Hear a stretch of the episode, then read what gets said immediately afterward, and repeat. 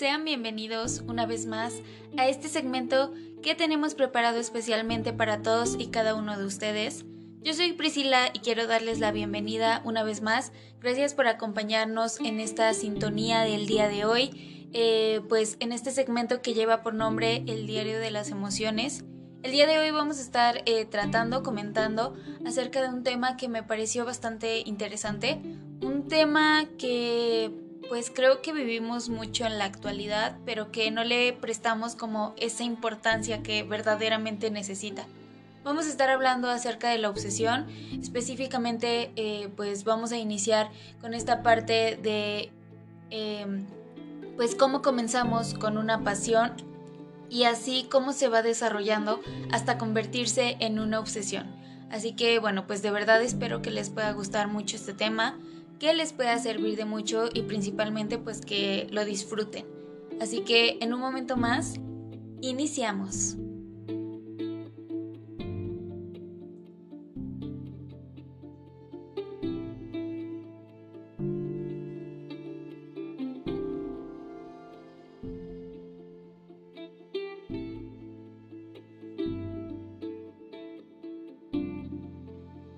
Vamos a darle inicio a este tema del día de hoy, que repito va a ser acerca de la pasión a la obsesión.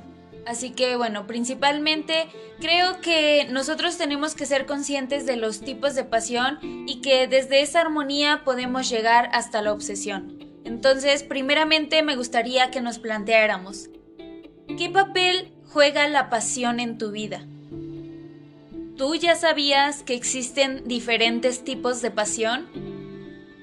Si eres un apasionado o te gustaría hacerlo, este tema es perfecto para ti.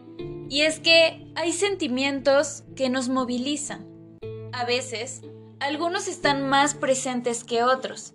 Y por supuesto, también son, son sensibles a las diferencias individuales. Por esto mismo, existen tanto los que nos hacen realmente padecer de una gran angustia y también aquellos que nos motivan a ser mejores cada día. Por ejemplo, pues los tipos de pasión. Y es que nosotros solemos pensar que la pasión forma parte del bienestar, incluso del éxito. Y bien, bueno, creo que algunos hemos escuchado frases que nos alientan a ser más, apasionados. Frases como, hay que tener pasión para conseguir llevar a cabo el proyecto de vida. Y sin embargo, esta sentencia está lejos de poder ser eh, pues como una ley. Entonces, primero definamos qué es realmente la pasión. Y es que la Real Academia de Lengua Española define la pasión de distintas maneras. Por un lado, dice que es una acción de padecer. Por otro, que es lo contrario a la acción. Además, es un estado pasivo del sujeto. Una perturbación o afecto en el estado de ánimo es básicamente esa inclinación o preferencia muy vivaz de alguien a otra persona. O también podría llegar a serlo el apetito o afición vehemente a algo. Entonces, las definiciones que nos invitan a ver las dos caras de la pasión básicamente son estas. Y por un lado, se muestra como algo que nos perturba, pero por otro lado, se muestra también como un impulso que nos proyecta hacia una actividad o una meta, al poder conseguir un sueño, algún objetivo, algún anhelo que nosotros tengamos. Sin embargo, también la mayoría de las veces se atribuye a la pasión la inclinación que las personas tienen para llevar a cabo una actividad. Y esto es algo que nosotros podemos ver cuando nos describen las aficiones de una persona, como podrían llegar a serlo el fútbol o el baile. Y es que puede que la pasión esté presente en estas aficiones. Lo que hay que mentalizar es el tipo o la frecuencia en la que se esté presentando. Y es que en investigación se ha hablado mucho al respecto. Por ejemplo, Chamarro y colaboradores en 2011 eh, básicamente hicieron un estudio en donde nos muestran cómo los bailarines no presentan una mayor pasión obsesiva en contra de todas esas creencias que suelen ser bastante habituales. Más bien, ellos cuentan con una pasión armónica. Y es por eso que el día de hoy vamos a estar enfocándonos también en esta parte de los tipos de pasión. Y es que en, en primer lugar nosotros encontramos esta ya mencionada, la pasión armónica. Entonces, repito, dentro de los tipos de pasión, la armónica es aquella que se integra en nuestro self auténtico, ya que eh, pues nos vamos a estar valorando y, y vamos a estar eligiendo también las actividades por nuestra propia voluntad. Para ello, nos hace falta tanto dominarnos como estar atentos a nuestro desempeño para poder así ir mejorando nuestras habilidades. Por otro lado, la pasión armónica está vinculada con el estado de flujo. Entonces, cuando nosotros estamos inmersos en una actividad por el placer de, no sé, de participar, podemos llegar a perder el sentido de nosotros. Por lo tanto, los resultados van a estar careciendo de importancia o pues solo vamos a sentirnos como con la obligación de cumplirlo. Y es que no se trata de un asunto negativo, más bien de que nosotros nos permitamos estar conectados con el momento presente. Así, nosotros sentimos que sin esfuerzo, mejoramos nuestra concentración, somos, no sé, más flexibles y más abiertos, lo que al final nos va a estar conduciendo a una mayor satisfacción. Y es que, en este sentido, la pasión armónica refuerza nuestro bienestar integral, tanto el psicológico, el físico y el social. Así que, del otro lado, encontramos la pasión que es ya la obsesiva. Entonces, hablando de estos tipos de pasión, la obsesiva implica el perseguir sin descanso aquello que nos apasiona. Por lo tanto, nosotros podríamos sentir que la actividad podría llegar a dominarnos. Entonces, se trata de una compulsión a la actividad. Así que bueno, pues de este modo nosotros perdemos el sentido de autocontrol y al no cesar, llegamos a causarnos daño, agotamiento, sentimientos de culpa y también de vergüenza. Entonces, no se trata de emociones en esencia negativas, pero sí cuando las experimentamos con mucha frecuencia y no les concedemos espacio a otras, que solo nos estamos enfocando en una cosa. Entonces, la pasión obsesiva involucra rigidez a la hora de realizar la actividad. Por lo tanto, hay dificultad para que nosotros podamos adaptarnos o alejarnos cuando es necesario para eh, pues seguir continuando con nuestro bienestar. Un hecho que podría afectar no solo a la actividad en la que nosotros nos estemos desenvolviendo, sino también a otras áreas de nuestro bienestar. Entonces, al contrario de lo que sucede con la pasión armónica, nos resulta difícil el estar conectados en el momento presente pues nuestra mente se va a estar centrando en la actividad. Incluso podría resultar difícil el definirnos al margen de esta pasión. Ahora vamos a enfocarnos en el cómo conectarnos con una pasión saludable. Y es que en realidad hay varios caminos para poder conectarnos con una pasión que resulte nutritiva para nuestras vidas entonces, les voy a estar compartiendo algunos cuantos que creo que nos pueden servir de mucho. Y como primer punto tenemos el visualizar. Y es que se trata de que nosotros revivamos en nuestra mente algún momento en el que hayamos experimentado una pasión armoniosa, que esté derivada de nuestros trabajos o de alguna actividad significativa. El punto número dos sería aclararnos al presente. Y es que así nosotros nos vamos a estar comprometiendo con la actividad que estemos eh, realizando. Nos tenemos que enfocar más en lo que estamos viviendo en el ahora, sin estarnos proyectando tanto hacia el futuro y sin estar recordando constantemente nuestro pasado. El punto número 3 sería el tomar decisiones. Y es que este también me parece un punto muy importante porque de una forma autónoma nosotros tenemos que aprender a no depender de los resultados. Más bien tenemos que hacer las cosas, las actividades, basándonos en nuestros valores, en el cómo nos hace sentir, qué tanto nos motiva, qué tanto pues nos llega a apasionar esta clase de actividad. Después, como cuarto punto, tenemos el agradecer. Y es que aquí eh, básicamente va de la mano con el anterior porque el hacer lo que nos gusta va a estarnos dando ya ah, pues automáticamente el hecho de tener esa oportunidad y poder disfrutarlo. Entonces siento yo que es algo que sí podríamos estar agradeciendo. En quinto punto tenemos el seamos flexibles, que básicamente consiste en adaptarnos a distintas situaciones para así poder manejar mejor las vísperas no planeadas. Lo que nos lleva a el punto número 6, que es disminuir actividades que nos causen conflicto.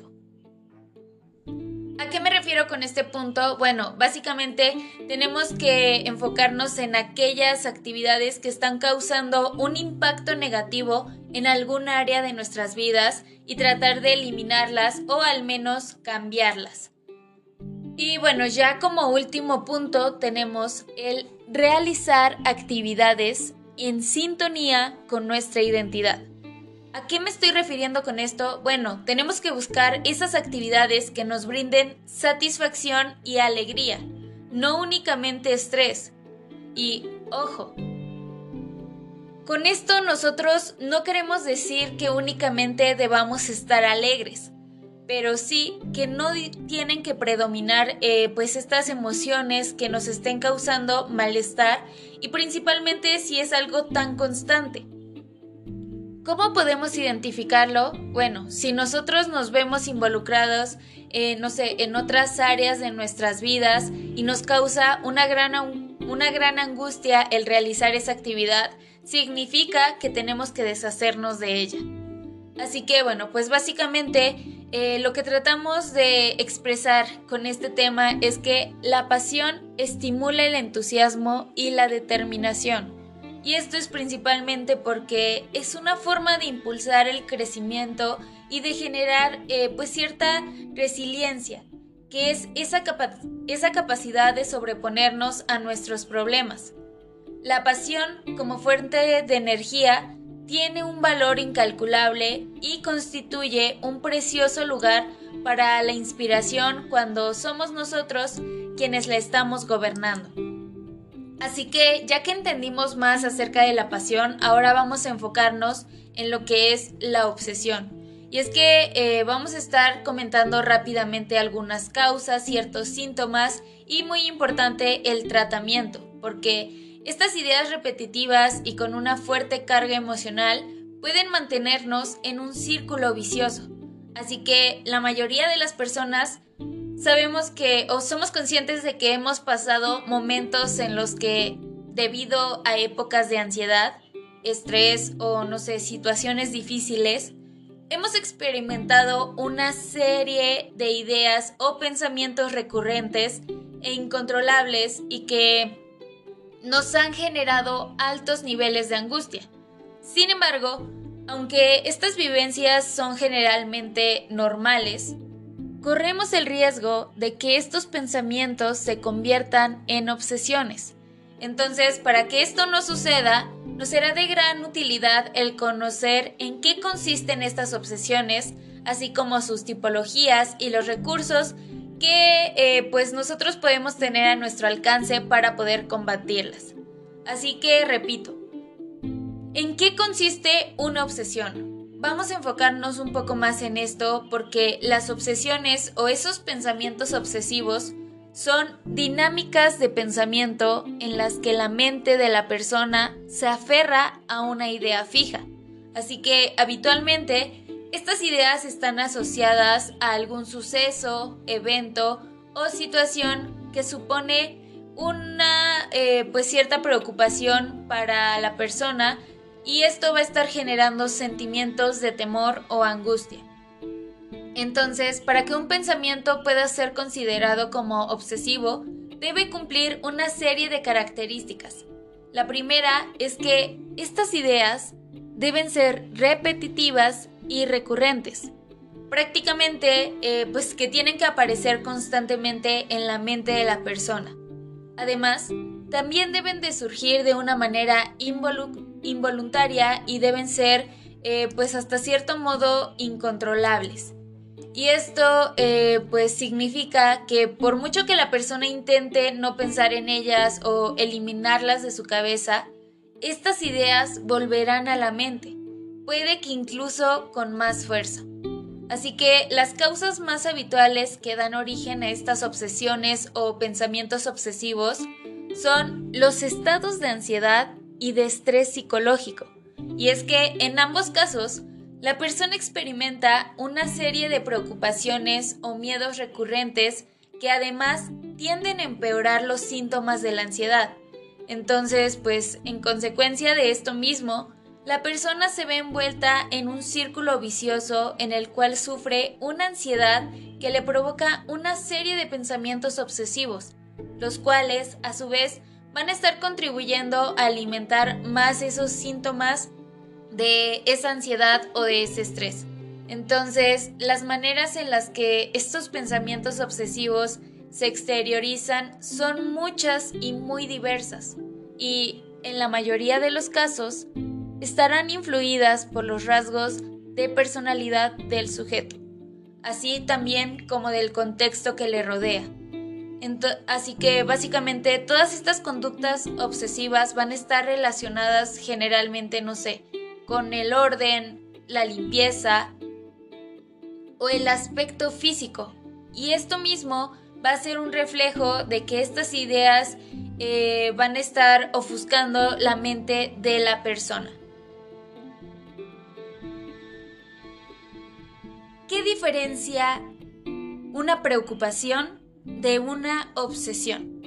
Y es que, aunque bien es cierto que una preocupación puede convertirse en una obsesión, como ya lo estábamos mencionando, y a su vez esta puede llegar a adquirir un grado de cronicidad que la convierta en algo patológico, existe una serie de diferencias que nos permiten distinguir entre una preocupación y una idea obsesiva. Entonces, a diferencia de las preocupaciones, la categoría más normativa, eh, esta parte de los pensamientos obsesivos, tienen un grado de intensidad, frecuencia y duración mucho más elevado, por lo que también son susceptibles a provocar mucho más malestar. Además, en el caso de las obsesiones, el sujeto no tiene casi ningún control sobre ellas.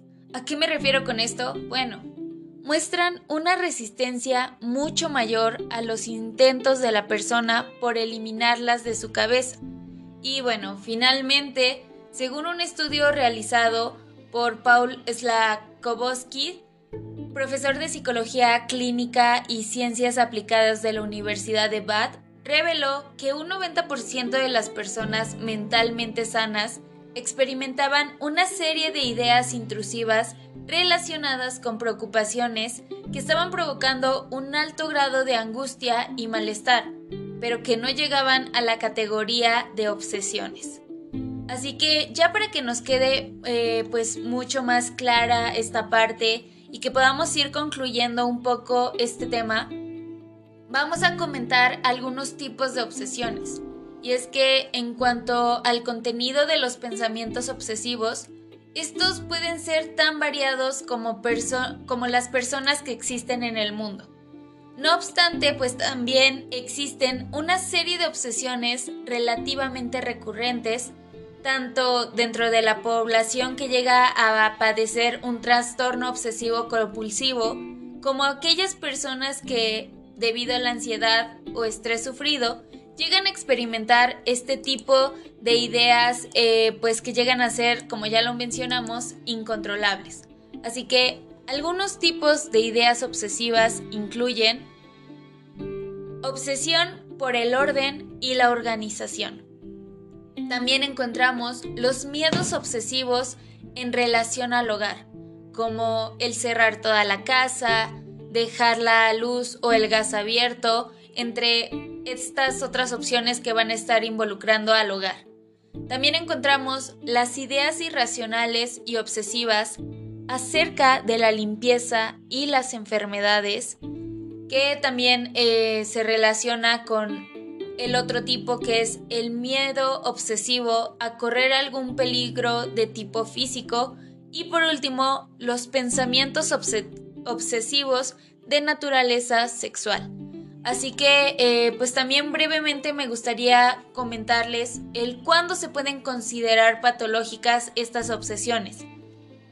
Y es que, como ya comentábamos anteriormente, un gran número de personas tienden a experimentar una serie de pensamientos obsesivos, los cuales no tienen por qué estar ligados a ningún tipo de patología psicológica. No por eso, bueno, pues también existe ese cierto riesgo de que estas obsesiones se conviertan en pensamientos obsesivos crónicos, los cuales pueden llegar a transformarse en un trastorno obsesivo y así van a estar interfiriendo notablemente en el día a día de la persona.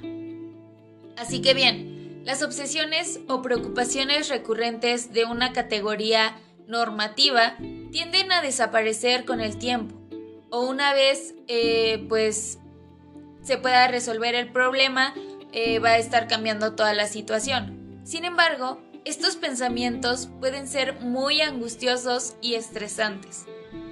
Y es que cuando estos pensamientos se convierten en obsesiones graves y se acompañan de actos compulsivos destinados a reducir el malestar, eh, es muy probable que la persona sufra ese, ese conocido trastorno obsesivo compulsivo que ya estábamos mencionando. Y es que en este caso, las obsesiones sí han de calificarse como patológicas, y esto es principalmente porque forman parte de una sintomatología mucho más amplia. Además, aunque no es una norma, eh, pues por así decirlo, general, los pensamientos propios de este tipo de alteración psicológica no tienen por qué estar sujetos a la razón. ¿A qué me refiero con esto? Bueno, las ideas eh, o preocupaciones que inundan la mente del paciente pueden ser incoherentes o no tener una base racional. Por ejemplo, la persona puede pensar de una manera descontrolada y constante que si deja la luz encendida puede pasarle algo malo cuando salga de la casa. Por lo tanto, realiza esas comprobaciones compulsivas y constantes. Aquí se está mostrando cómo los pensamientos no son obligatoriamente lógicos, ya que unen dos hechos que en realidad no tienen nada que ver, que es básicamente toda esta parte de las ideologías y finalmente, a pesar de que la persona puede llegar a aceptar que sus ideas no parten de ningún principio lógico, esta pues no va a ser capaz de eliminar estas obsesiones en lo absoluto.